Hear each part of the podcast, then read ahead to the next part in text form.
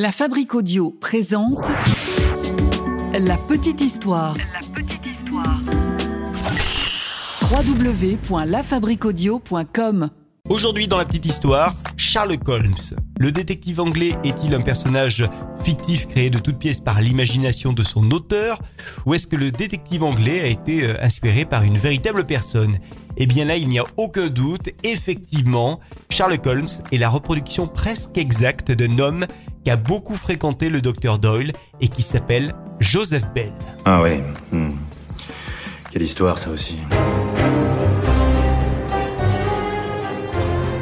Joseph Bell était un médecin militaire et également professeur à l'hôpital d'Édimbourg. Arthur Conan Doyle suivait son cours de médecine en 1877 et alors Arthur Conan Doyle, il avait une véritable admiration pour ce professeur.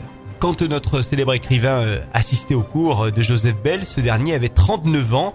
Pour vous le décrire un petit peu, euh, Joseph Bell avait un visage anguleux, le nez busqué, le regard perçant.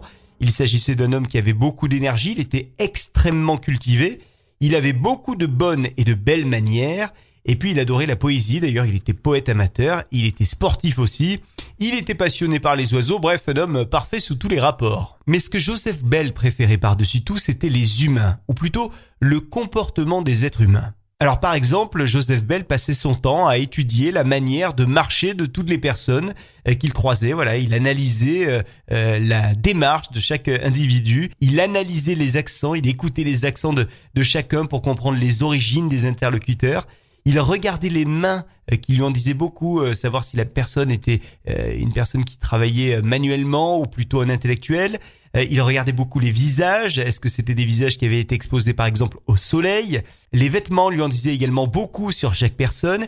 Et donc avec un grand nombre de ces éléments qu'on vient de citer, eh bien Joseph Bell euh, parvenait souvent à avoir des informations tout à fait proches de la réalité sur les personnes qu'il observait. Et parfois même, avant que la personne n'ait parlé, eh bien il avait euh, déjà une théorie à proposer sur la vie de la personne. La phrase que l'élève Arthur Conan Doyle a retenue de son maître est la suivante.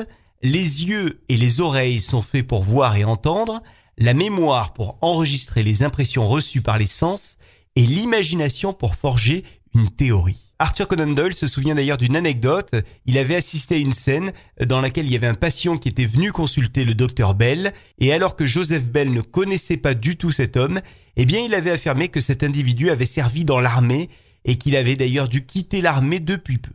Alors Arthur Conan Doyle s'était demandé sur quels détails s'était appuyé euh, Joseph Bell, le professeur, pour faire cette déduction, et Joseph Bell avait expliqué que l'homme n'avait en fait pas ôté son chapeau lorsqu'il était rentré euh, dans la salle, euh, ce qui était une pratique courante chez les militaires de l'époque, euh, sauf que s'il avait quitté l'armée depuis longtemps, regagnant ainsi la société civile, il aurait perdu cette habitude qui était une forme d'impolitesse en société. Alors si Joseph Bell était connu dans son université pour cet esprit d'observation et de déduction, il était également connu par Scotland Yard, euh, qui fit appel d'ailleurs à lui régulièrement, euh, notamment pour l'affaire du célèbre Jack l'Éventreur. Arthur Conan Doyle a donc pris Joseph Bell pour modèle et il en a fait son Sherlock Holmes, un Sherlock Holmes qui a largement été euh, apprécié euh, par son public. Et d'ailleurs, Arthur Conan Doyle a envoyé une lettre à son professeur quelques années euh, après euh, avoir eu euh, les cours de son professeur Joseph Bell. Il disait dans ce courrier, c'est à vous assurément que je dois Sherlock Holmes. Alors ce qui est drôle, c'est que le docteur Bell savait donc qu'Arthur Conan Doyle l'avait pris comme référence pour son œuvre, et du coup il a préfacé euh, quelques temps plus tard un des livres de Sherlock Holmes, écrit donc par Arthur Conan Doyle. Il y a une série de 5 téléfilms des années 2000 euh, qui s'intitule Murder Rooms, peut-être que vous l'avez vu, euh, cette série, Les mystères du véritable Sherlock Holmes, voilà comment elle avait été euh, traduite en français, et dans cette série en fait, l'acteur britannique Ian Richardson euh, interprète le rôle non pas de Sherlock Holmes, mais du professeur Joseph Bell. Si vous aimez la bande dessinée, il y a également euh, l'excellent Johan Sfar qu'on connaît notamment pour avoir réalisé euh, la très bonne bande dessinée Le chat du rabbin. Eh bien, Johan Sfar, il a romancé les aventures de Joseph Bell dans une BD intitulée Professeur Bell que je ne peux que vous recommander.